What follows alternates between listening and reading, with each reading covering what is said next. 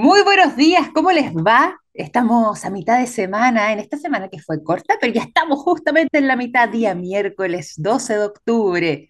Bienvenidas y bienvenidos a Café Las 12 de octubre, cuando además se conmemora el descubrimiento de América. Por eso tuvimos el feriado, ¿cierto? El día lunes se corrió la fecha para poder hacerlo calzar con el fin de semana, tener un fin de semana de XL, pero por lo mismo, además, se les hacemos esta mención, fecha importante a nivel global. Más allá de todo eso, nos vamos a ir eh, hoy día con un tremendo programa, vamos a estar conversando de distintos, distintos temas. Vamos a eh, estar hablando el día de hoy sobre una convocatoria, convocatoria ICT, que es justamente eh, eh, una convocatoria bien interesante que está liderando Huawei, donde se abren las postulaciones para una competencia internacional para eh, alumnos de la educación superior.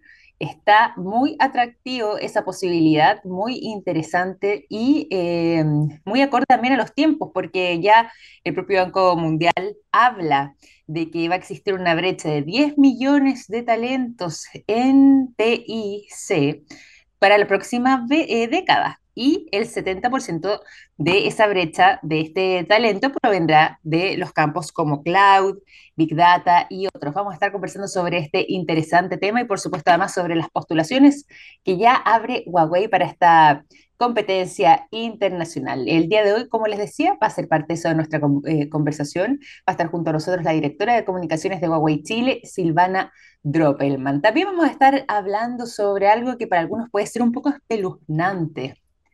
El fin de la vida en la Tierra. Hay fecha exacta. No tan exacta, es un rango, pero es un rango acotado de todas modos. Eh, que ya entregó la Agencia Espacial Europea sobre lo que va a estar pasando con la vida en nuestro planeta en el futuro. ¿Cuál será esa fecha? ¿Cuánto tiempo nos quedará?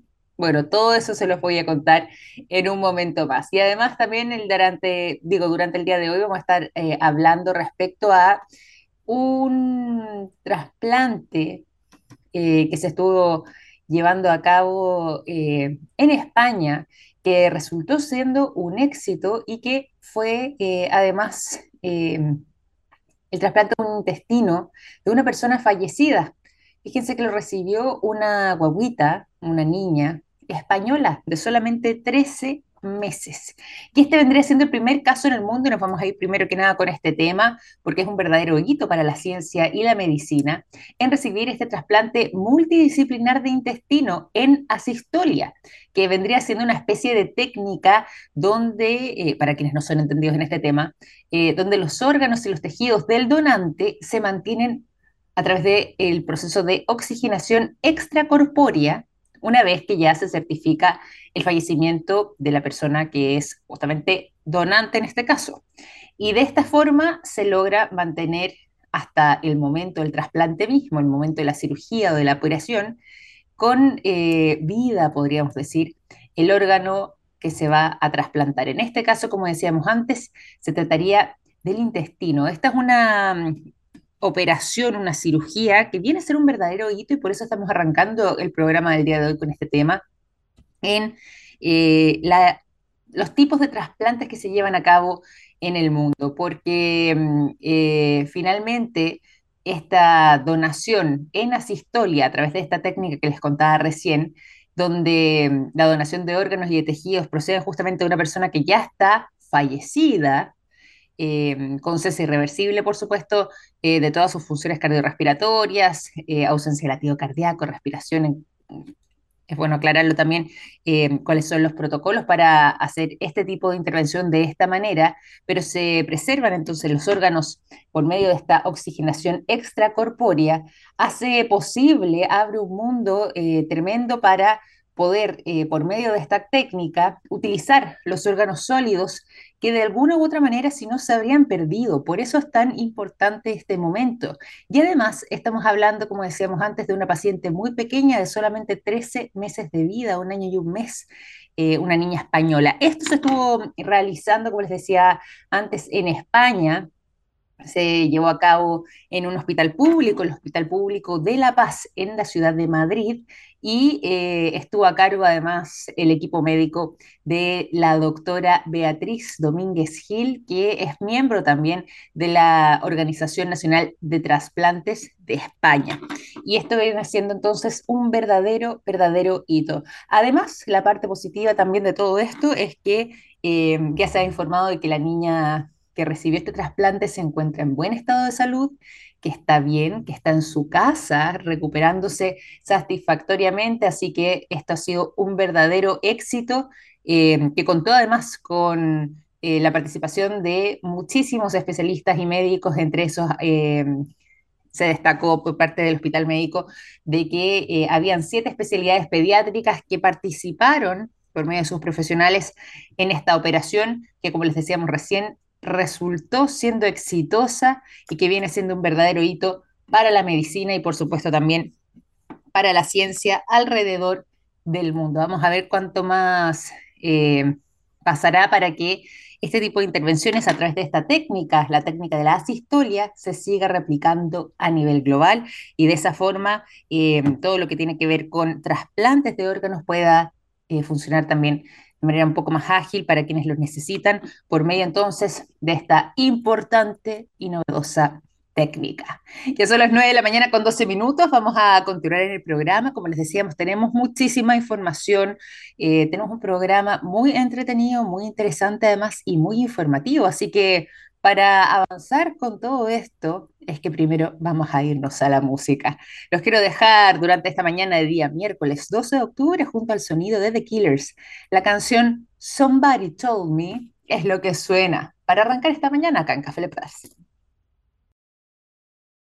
Durante esta mañana en Café Plus a través de la txplus.com, txsplus.com, para que sigan nuestras transmisiones y nos vamos a noticias más allá de nuestro planeta. De tanto en tanto las revisamos. Pero hay un hito, hay un momento que eh, dio la vuelta al mundo, lo conversamos en el programa, seguimos muy atentos de esta transmisión de lo que fue mm, el objetivo que tenía eh, de alguna manera eh, de impactar al cometa, más bien al asteroide Dismorphus el equipo de DART. DART era la sigla con la que eh, se estuvo llevando a cabo esta misión que buscaba precisamente volver a impactar este asteroide, cambiarle su trayectoria, en lo que vendría siendo una misión de prueba de una posible defensa planetaria en caso de que en el futuro se presentara la necesidad. ¿Se acuerdan ustedes? Esto fue hace algunas semanas. La sonda DART era la que finalmente vino a marcar este hito. Todo esto por medio además del trabajo de la Agencia Espacial Estadounidense, la NASA, en colaboración también con otros países del mundo que estuvieron detrás de este proyecto. Y finalmente llegó el día. ¿Se acuerdan ustedes que cuando sucedió todo esto, hace algunas semanas atrás, se decía, bueno, los resultados no los podemos ver de manera inmediata, si bien sabemos que, eh, y pudieron hacer a los pocos días eh, un seguimiento del ángulo eh, que tenía Dimorphos, este asteroide, en su trayectoria y se dieron cuenta de que esto iba cambiando, igual faltaba un poco más de plazo y un poco más de evidencia para poder decir si es que efectivamente o no esta misión había sido em, alcanzada con éxito. Y llegó el día, llegó el momento y la NASA vino a... Mm, informar respecto a lo que vendrían siendo los resultados de esto, de esta misión de DART. Y em, si bien eh, ya teníamos antecedentes de que todo esto había sido positivo para poder trasladar este asteroide cerca de 160 metros de longitud, finalmente, según publicó la Agencia Espacial durante la jornada del día de ayer, para respaldar de todas maneras, esta afirmación es que eh, aseguraron que había sido un éxito. Se incluyeron además dentro de eh, las informaciones algunas imágenes que venían a corroborar todo mm, esto, que pertenecen además al telescopio espacial Hubble, y también aprovecharon, ya que decíamos que esto igual fue una colaboración conjunta, que había una pequeña nave espacial italiana que, eh, si bien estuvo a alguna distancia de lo que había sido este impacto, cerca de, cerca, cerca digo, de 50 kilómetros de distancia, podían corroborar que, eh, según estos tres métodos de sondeo, se cambió la trayectoria de Dimorphos. Esta prueba Recordemos, además, se realizó a cerca de 11 millones de kilómetros de la Tierra. Imagínense lo lejos que ocurrió todo esto. Eh, esta sonda DART es pequeñita, además, para tener una misión tan importante. Se estima, si pudiéramos graficarlo, que su tamaño equivale al de un refrigerador y que para poder abordar de manera correcta al asteroide, a Dimorphos, tenía que hacer un impacto directo a una velocidad de 22.000 kilómetros por hora, por eso es que tampoco se estaba del todo claro si es que inicialmente el objetivo se había logrado o no, porque tenía que hacerlo con muchísima precisión, siendo además una sonda de un tamaño no tan grande respecto al volumen de este asteroide. Y bueno, esta roca espacial, el asteroide Dimorphos, eh, que orbita por lo demás, un objeto mucho más grande, porque recordemos, Dimorphos era la roca pequeña que acompañaba este gran asteroide de cerca de 780 metros de ancho, que eh, tiene por nombre Didymos. Bueno, si bien eh, este, esta roca era más pequeña, aproximadamente podríamos decir, hay algunos que comparaban con el tamaño, por ejemplo, de la Torre Eiffel, eh, antes del impacto de la sonda DART, el tiempo que le tomó a Dimorphos dar una vuelta a este gran asteroide que lo acompaña, y acompaña este gran asteroide llamado Didymos, fíjense que em, antes del impacto, el tiempo que había tomado Dimorphos en hacer esta trayectoria era de 11 horas con 55 minutos. En cambio ahora, después del impacto de la sonda DART, cambió ese plazo y se estima que ese cambio fue de 32 minutos, que si bien antes tardaba 11 horas con 55, ahora demora 11 horas con 23 minutos en eh, lo que vendría siendo su periodo orbital. Se ha reducido esto y por lo mismo eh, se puede establecer también, tomando este tiempo de traslado, este periodo orbital, que parte del trabajo que tenía la sonda ha sido positivo y que se está avanzando en esa materia. Así que buenas noticias eh, para esta prueba que se realizó por parte de la humanidad a través de la agencia de la NASA con la colaboración de distintos países frente eh, a alguna posible amenaza a la vida de nuestro planeta producto de, por ejemplo, el impacto de un asteroide, como pasó con los dinosaurios en esa oportunidad, eh, así que al menos la misión de defensa planetaria ha ido avanzando positivamente. Recordemos en todo caso que no es la única iniciativa de este tipo, China también está trabajando en algo muy similar y también la Agencia Europea Espacial también ha estado avanzando en aquello y no se eh, descarta que para el año 2024 tengamos novedades también en ese sentido. Y a propósito de la Agencia Espacial Europea, es que vamos a cambiar de tema, vamos a seguir revisando información proveniente del espacio y más que del espacio, en realidad una estimación que viene a ser justamente esta entidad, esta institución eh, que también está permanentemente sacando investigaciones respecto a lo que es la vida de nuestro eh, en nuestra galaxia y sobre todo también en nuestro entorno y particularmente se han estado especializando en lo que ocurre ya con el Sol, una estrella más en el universo, pero para nosotros nuestra fuente principal de vida. Y bueno, em, a través de los comportamientos del Sol se puede exponer cómo y cuándo sería el fin de la vida en la Tierra. Así es. Llegó el momento de conocer ese plazo, siguiendo lógicamente el comportamiento de la vida del Sol. Y nosotros estamos muy vinculados a ello. Ya se entregó esta información que ha venido a ser parte de esta investigación prolongada que han desarrollado entonces en eh, la ESA, estas son las siglas en inglés, pero es la Agencia Espacial Europea que a través de distintos informes eh, realizados por diferentes grupos de científicos, donde todos han llegado por lo demás a la misma conclusión, se realizó eh, esta investigación de conjunta donde se detalla cómo será el proceso final de la vida o bien la actividad solar. Como eso impactará o afectará a la vida también en nuestro planeta y lo que ocurrirá con el resto de eh, la Vía Láctea. Y en particular, lo que pudieron precisar por medio de distintas investigaciones, cálculos y además también de datos entregados por la sonda espacial Gaia, que justamente parte mm, del trabajo que ha desarrollado últimamente la ESA, es que eh, posiblemente el tiempo en el que el Sol llegue a su final será, y aquí viene la fecha, tan, tan, tan, tan, tan en los próximos 10 mil millones de años. Si tenemos suerte, tal vez alcancemos los 11 mil millones de años, pero ese es el rango entonces, eh, según pudieron establecer todos los científicos que han estado trabajando en esta labor. Es importante además señalar que eh, nuestro sistema solar en particular tiene una data de cerca de 4.500 millones de años, o sea, nos queda el doble y un poco más incluso para poder estar tranquilos, ¿cierto? Frente a todo esto. Lo que significa que el Sol está en su vida media en estos momentos.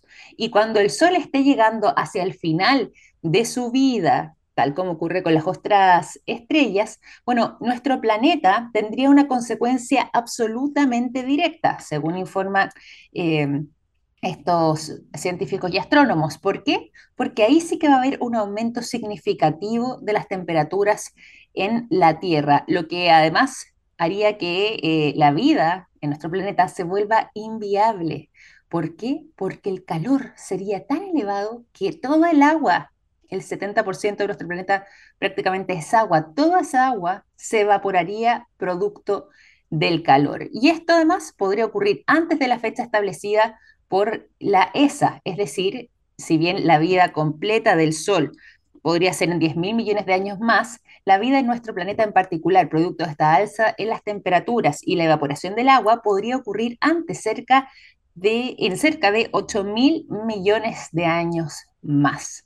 Y también agregaron que en relación a este punto, el Sol podría aumentar su tamaño, creciendo en aproximadamente un 10%, que es parte además de los procesos de las vidas de las estrellas, eh, y el Sol justamente sigue también esta misma dinámica, lo que eh, terminaría por derivar ese aumento considerable en las temperaturas sobre nuestro planeta y por supuesto afectando todo tipo de vida presente en ella. Informaciones del espacio, de la ciencia que revisamos durante esta mañana en Café Plus. Ya son las 9 con 27 minutos, vamos a continuar acá en el programa y vamos a hacer una pausa musical antes de irnos a la conversación. Los quiero dejar con el sonido de The Cranberries. La canción Animal Instinct es lo que suena a continuación.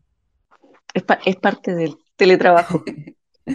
Ya son las 9 de la mañana con 31 minutos. Estamos en Café Plus a través de la taxisplus.com y ya les habíamos contado a quienes se sumaban temprano en nuestra sintonía que vamos a tener una interesante conversación durante esta mañana sobre una competencia internacional, nada más y nada menos que la ICT Competition Chile, donde además estarán participando en la fase latinoamericana los postulantes de nuestro país en caso de triunfar en ella. Y justamente está enfocada, como les habíamos contado anteriormente, en estudiantes de la educación superior. Para hablar sobre este tema y justamente conocer quienes están detrás de esta iniciativa, porque son ellos quienes abrieron sus postulaciones para este reconocido concurso ICT Competition 2022-2023, es que está junto a nosotros la directora de comunicaciones de Huawei Chile, Silvana Droppelman, nos acompaña durante esta mañana. ¿Cómo estás, Silvana? Bienvenida a Café Plus, qué gusto tenerte por aquí.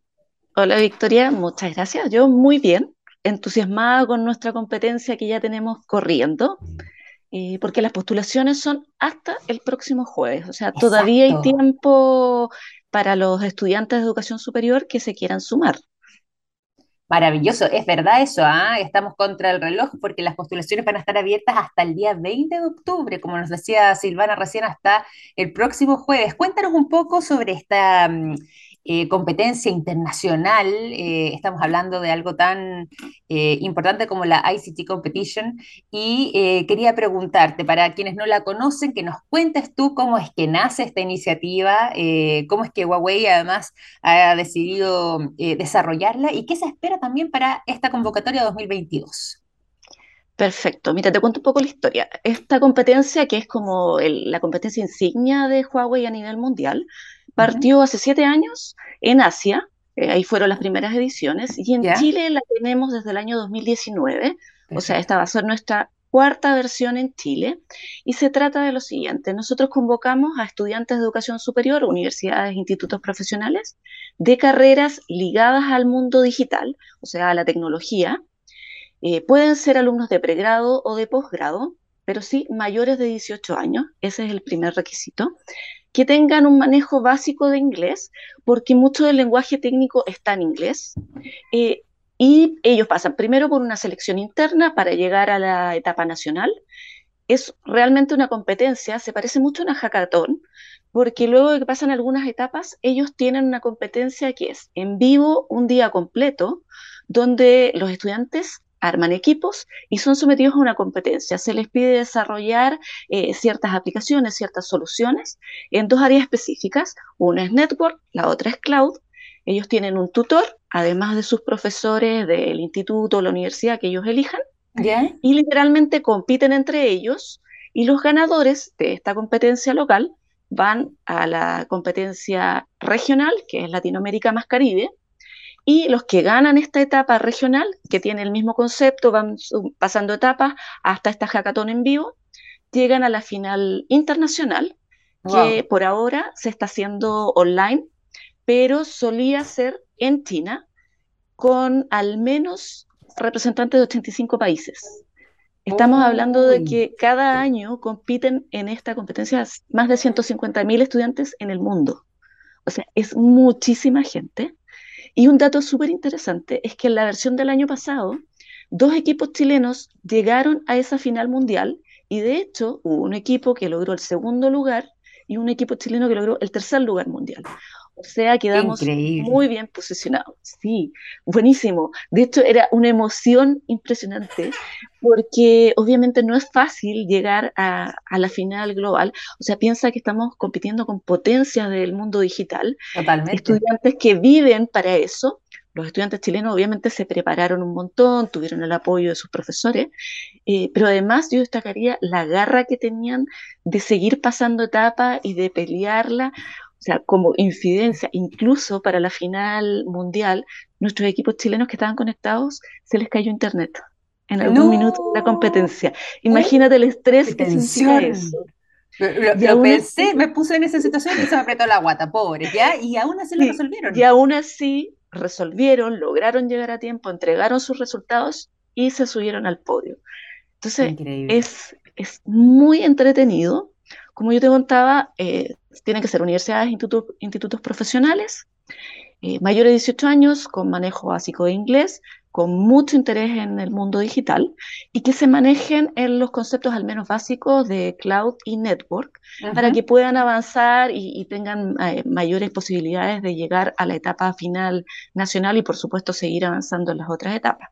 Exactamente, o sea, para entenderlo bien, primero que nada hay que ser ganadores en esta etapa chilena, después participar en esta etapa o fase latinoamericana y el Caribe, y si es que triunfan justamente dentro de esa instancia, pueden salir a representar, en este caso, a nuestro país, pero además también al continente en esta final mundial, tal como ocurrió con estos dos equipos chilenos, que además, como decías tú, dejaron muy bien puesto nuestro nombre. Qué interesante, qué entretenido y qué tremenda oportunidad, eh, sobre todo, como decías tú, si es que se están midiendo con estudiantes de eh, otros 85 países. Cuando uno piensa, además, eh, bueno, tú nos decías, ahora se hace eh, la instancia final eh, a través de manera digital, pero cuando uno piensa en China, en lo avanzado que están, y me imagino también en otros países importantes que son potencia tecnológica muchas veces, eh, hay un gran desafío, pero hay una gran posibilidad y una gran oportunidad para tejer redes, conocer otros estudiantes, poder codearse además con gigantes tecnológicos como son ustedes de Huawei y es una gran instancia, una gran oportunidad, sobre todo en edades tan tempranas como es la educación superior. Perdón, la educación, sí, exactamente, educación superior. Sí, educación superior. un, dato, un, dato, importante es que destaquemos que para poder postular, lo más fácil para encontrar los antecedentes es meterse a las redes sociales de Huawei Latam. Perfecto. Habla así, Huawei Latam, ICT Competition Chile, porque obviamente está en otros países también. Nosotros tenemos la convocatoria abierta hasta el 20 de octubre. Otra manera es comunicarse con la directiva de sus escuelas o de sus facultades, porque nosotros hemos enviado la, información a los directores de escuela, a los decanos de las facultades, al área de comunicaciones de las universidades. Entonces, dentro de los mismos institutos y universidades tienen la información. Y un último recurso que siempre funciona, ir a un buscador, ICT Competition Chile, postulaciones, y te aparece el QR o el link de postulación, que es la forma más fácil. Perfecto, muy sencillo poder hacerlo y además también con las redes y las plataformas abiertas y disponibles para encontrar información y además también para poder eh, postular. Quería preguntarte, y tú nos contabas un poco eh, sobre lo que ocurrió en la instancia anterior, donde estaban estos dos equipos chilenos que tuvieron estos excelentes resultados. Quería preguntarte justamente por la experiencia. Tú nos decías, al menos en el caso chileno, está presente esta convocatoria desde el año 2019. ¿Cómo han sido en estos tres eh, años anteriores? Esta va a ser la cuarta versión. La experiencia para quienes han participado. Aquí tenemos además casos de éxito, como nos contabas tú, pero ¿con qué se quedan? Quienes son parte de estas convocatorias. Lo que ellos mismos nos han transmitido, que eso es lo más importante, porque es como fome que te lo, que te lo diga yo desde mi punto de vista de la empresa, pero lo que los estudiantes nos transmiten es que es una experiencia súper enriquecedora desde el punto de vista humano, no solo profesional, porque además de adquirir nuevos conocimientos y habilidades, destrezas, aprender a trabajar bajo presión, en tiempo real, con, con metas y plazos súper específicos. Eh, ellos además forman justamente redes de trabajo, conocen gente de sus mismas mm. universidades y de otras que no conocían, aprenden a trabajar justamente con personas con las que no tenían ningún vínculo antes y además hay un intercambio cultural súper interesante. hemos tenido estudiantes de distintas ciudades del país que primero se conocieron de manera online y después tuvieron la oportunidad de conocerse de manera presencial y fue muy, muy rico a nivel humano ver cómo parecía que se conocían de toda la vida, porque trabajaron tanto juntos para lograr una meta que al final ese, ese intercambio de conocimientos y experiencia hace que sean no sé si amigos, pero sí un lazo mucho más fuerte. Y mm. además van armando redes justamente con otras universidades, con otras escuelas. Al nivel latinoamericano también ellos tuvieron la oportunidad de trabajar con equipos de otros países, ir intercambiando experiencias, cómo solucionó uno, cómo solucionó el otro, qué ideas pueden recoger, cómo se está haciendo en tal o cual universidad X materia, y luego con la final global también. Y además tienen la oportunidad de eh, adquirir conocimientos de expertos de la empresa Huawei. Claro, pues. Ellos están como tutores ahí, entonces les compartan sus conocimientos, sus experiencias. O sea, hablemos de una empresa que tiene operaciones en 170 países del mundo, existe hace 30 años, haciendo tecnología todos los días. Entonces hay gente que literalmente respira tecnología, respira mm. conocimiento digital. Entonces eso es un intercambio súper interesante, muy rico, eh, como digo, a nivel humano y a nivel profesional, porque la mayoría de, de nuestros ex estudiantes de ICT Competition quedaron motivadísimos por empezar a trabajar en el mundo real y no solo estar en la universidad y, ir planteándose nuevos desafíos. O sea, quedan como con ese bichito de se puede.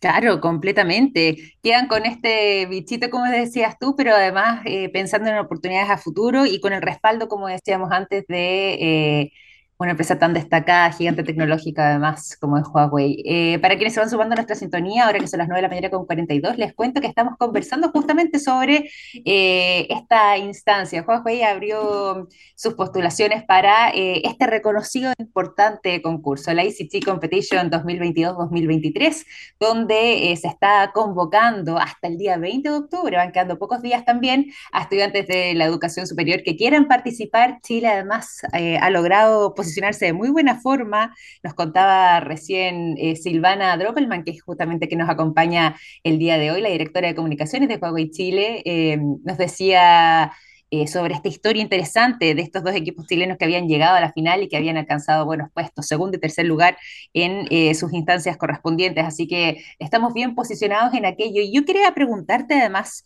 sobre, bueno, sabemos que la ICT Competition es muy importante, que es una gran instancia, participan eh, estudiantes de 85 países eh, y como nos decías también cerca de 150 mil estudiantes de educación superior de todo el mundo, pero eh, si es que justamente esta competencia es parte de quizás una mirada más amplia que tenga la compañía, que tenga Huawei en este caso en particular, sobre mm, procesos vinculados a la alfabetización digital. ¿Qué mirada tienen desde ahí? Y cuéntanos ahí un poco, porque algo conversamos fuera de micrófono sobre esta instancia eh, que tiene trazada justamente este metaprograma de parte de Huawei.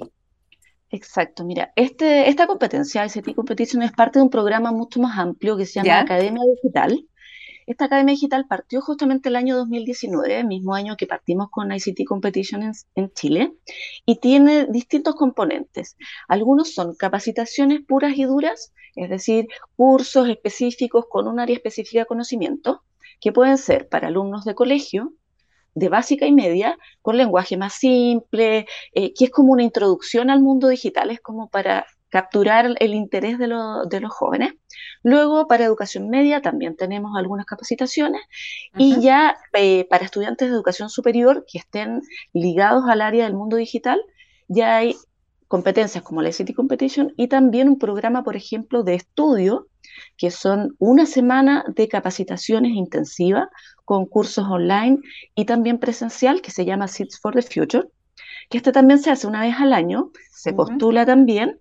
La diferencia es que no compiten, porque es conocimiento, se ha enfocado a entregar herramientas, habilidades en distintas áreas cloud, 5G, eh, inteligencia artificial, eh, inteligencia de las cosas, o sea, todo lo que uno escucha a diario relacionado con Internet. Perfecto. Nuestros técnicos le enseñan a los estudiantes, les entregan habilidades, herramientas para poder seguir desarrollando un camino en esa área. Generalmente ahí los requisitos, a diferencia de este que es específico para estudiantes de carrera eh, del mundo digital, Sit for the Future es para estudiantes de cualquier carrera universitaria. Eh, todos estos programas son sin costo, lo mismo que las capacitaciones. También tenemos escuelas de verano y escuelas de invierno enfocadas en estudiantes de colegio, especialmente de escuelas donde la capacitación digital generalmente es muy básica. Entonces nosotros intentamos llegar a estos estudiantes, por ejemplo, en Coyhaique el año pasado, eh, fuimos a hacer unas capacitaciones durante una semana y los jóvenes estaban pero felices de que alguien fuera hasta allá a enseñarles. Porque efectivamente en las escuelas tienen computadores, pero no es lo mismo que tu profesor de todos los días te enseñe a que alguien que trabaja en eso te vaya explicando cómo ir aprendiendo mientras haces, porque de eso se trata. Estas capacitaciones son muy prácticas. Como te decía, está este, este otro programa que es Seeds for the Future, que es específicamente capacitaciones, y también tenemos otros cursos que se trabajan mucho con universidades para capacitar profesores. Porque efectivamente no solo tenemos que preocuparnos de los jóvenes, sino que también haya un lazo intermedio, que los profesores también vayan adquiriendo las nuevas tecnologías y se manejen bien, porque efectivamente las nuevas generaciones, te lo digo yo como una baby boomer, tienen una habilidad nata para manejarse en tecnología. Entonces, los profesores también necesitan actualización y eso es parte de nuestra misión como empresa, hacer capacitaciones, hacer clases, eh, instruir, entregar conocimiento. Como te digo, esto es un abanico de actividades que se hace durante todo el año en distintas ciudades, vamos haciendo las convocatorias generalmente. Eh, en todos los medios tecnológicos, incluyendo ustedes, vamos contando cuáles son las convocatorias abiertas. Perfecto. Mucha información dentro de las mismas universidades a través de las direcciones de escuela y de las direcciones de facultad, para que los estudiantes vayan sabiendo qué es lo que viene y en qué actividades les interesa participar. En el caso de los profesores, un poco más dirigido, es directamente con las escuelas o con las facultades, se decide cuál es el área pongo un ejemplo. A lo mejor eh, los profesores necesitan más eh, conocimiento sobre inteligencia artificial. Entonces se hace un programa de capacitaciones específico en eso, hecho a la medida de lo que los profesores necesitan, en los tiempos que ellos están disponibles, etc. O sea, tratamos de adecuarnos a las necesidades y a los tiempos que ellos tienen disponibles, porque obviamente un profesor tiene el día pago completo, no es tan fácil lograr un tiempo. Entonces, trabajamos en distintos focos, eh, pero siempre con la idea de eh, aprender haciendo y que la tecnología, en resumen, nos sirve a diario para todo. Y por lo tanto, es lo que viene. No, no, ya, ya entramos en el, en el proceso de la transformación digital y no vamos a retroceder. Totalmente, totalmente. Y qué bueno además que eh, tengan esta mirada que es bastante más amplia, bastante más eh, ambiciosa, este metaprograma de alfabetización digital. Muy importante además poder contar, como decías tú, también con el conocimiento de parte de los profesores, que haya eh, una mirada integral y completa de todo el sistema para poder abordarlo y lógicamente, bueno, los estudiantes, pero quizás como decías tú antes, a ellos les sale, por ser nativos digitales, un poco más fácil. Pero qué bueno que esté, esté esa mirada qué interesante que se está avanzando también en este metaprograma y, y bueno, todo esto se enmarca justamente en lo que estábamos hablando eh, hace algunos minutos atrás, de esta ICT Competition eh, que se va a estar desarrollando y que está abierta la convocatoria en nuestro país hasta el día 20 de octubre, hasta el próximo jueves. Por lo mismo, Silvana, para aprovechar los últimos minutos, ¿te parece si es que volvemos a recordar la manera en la que los estudiantes de educación superior que nos están escuchando y que están interesados en ser parte de esta competencia internacional, se pueden inscribir? ¿De qué forma entonces? Lo más fácil, buscar en redes sociales Huawei Latam, porque no existimos como Huawei Chile, sino que Huawei Latam en cualquiera de las redes sociales. Segunda forma, preguntar en las direcciones de su escuela o en sus facultades por los datos de inscripción, porque hay que rellenar un formulario. Y la forma más amigable para todo el mundo, entrar a un buscador, poner ICT Competition Chile postulaciones y te va a aparecer inmediatamente alguna información donde está el link de postulación que te lleva directo al formulario o el código QR que es lo mismo que también te lleva directo al formulario de postulación. Datos importantes, manejo básico de inglés, sobre todo técnico, porque estamos hablando de que son dos áreas específicas, network y cloud. Llenar todos los datos que se piden en el formulario, sobre todo teléfono, email, porque si no, no tenemos cómo contactarlos. Muy cierto. Eh, y también importante que pongan cuál es su interés, eh, por qué quieren participar en esta competencia, porque eso también es importante. Como te contaba, final tenemos una etapa nacional, los ganadores van a la final regional latinoamericana y si logramos repetir el éxito del año pasado, nuestros equipos van a la final global que se hace por ahora, mientras dure la pandemia, de manera online.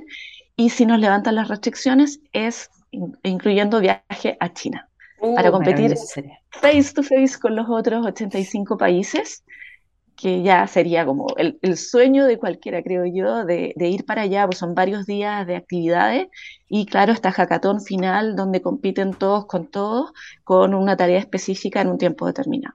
No, tremenda oportunidad para participar, así que mm, no hay que dejarlo pasar hasta el 20 de octubre. Entonces, abiertas las postulaciones, ahí nos contaba Silvana cómo se puede hacer, es muy sencillo y ser parte entonces quizás eh, de esta ICT Competition a dar cara por nuestro país, pasando primero esta primera fase, luego la fase latinoamericana y posteriormente, si es que triunfan en ella, entonces esta fase final con representantes de todo el mundo. Te quiero agradecer, Silvana, por esta conversación, por contarnos sobre esta convocatoria y que siga siendo un éxito. ¿ah? Esperemos que así sea también para nuestro país, igual que el año pasado.